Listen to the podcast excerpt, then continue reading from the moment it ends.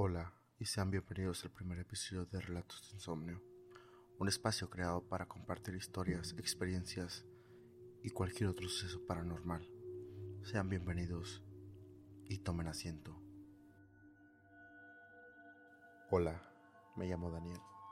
Yo solía vivir en un pequeño pueblo con muy pocas personas, incluyendo a mi familia y unos cuantos vecinos. Yo vivía tranquilamente junto con mis padres y mi hermana, una familia muy unida todos se comportaban de forma muy amable conmigo, por lo que yo vivía feliz. Un día nos mudamos a una casa que quedaba unas cuadras más abajo, por la calle principal. Esta casa siempre me pareció tétrica y tenebrosa, pero no podía hacer nada para evitar que viviéramos ahí. Así que nunca me quejé. Varios días después, cuando ya nos habíamos instalado correctamente, sentí algo extraño en mi familia. Esta se comportaba diferente. Se les notaba tensos y malhumorados aunque no era para tanto. En esta nueva casa había una puerta, una puerta que nunca habían hecho el intento por abrir. La puerta se veía desgastada, sucia y vieja. En mi mente pensaba, debe ser la habitación donde guardan las cosas que no se usan. Los años pasaron y cada vez se les notaba más tensos y preocupados, siempre poniendo reglas y diciéndome qué hacer, pero algo que enfatizaban mucho era, no abras la puerta al final del pasillo.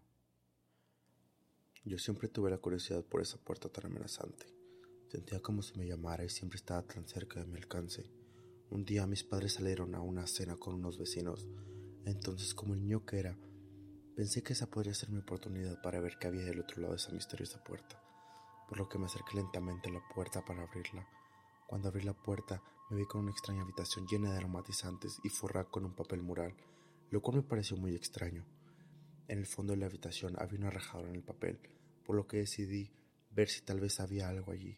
Al acercarme, me di cuenta de que había una pequeña corriente de aire y emanaba un olor muy extraño. Pensé, tal vez ese olor era el que intentaban disimular con el aromatizante. Decidí romper el papel que cubría el muro para encontrarme con la terrible imagen de mi familia muerta, mutilada, incluyendo a mi hermana, la cual se había ido a la universidad en otra ciudad hace unos cuantos días. Resultaba ser que sus padres tan estrictos y excéntricos no eran mis padres, aunque se comportaban como ellos. Tras yo mirar la escena horrorizado, escuché cómo sonaba la puerta principal.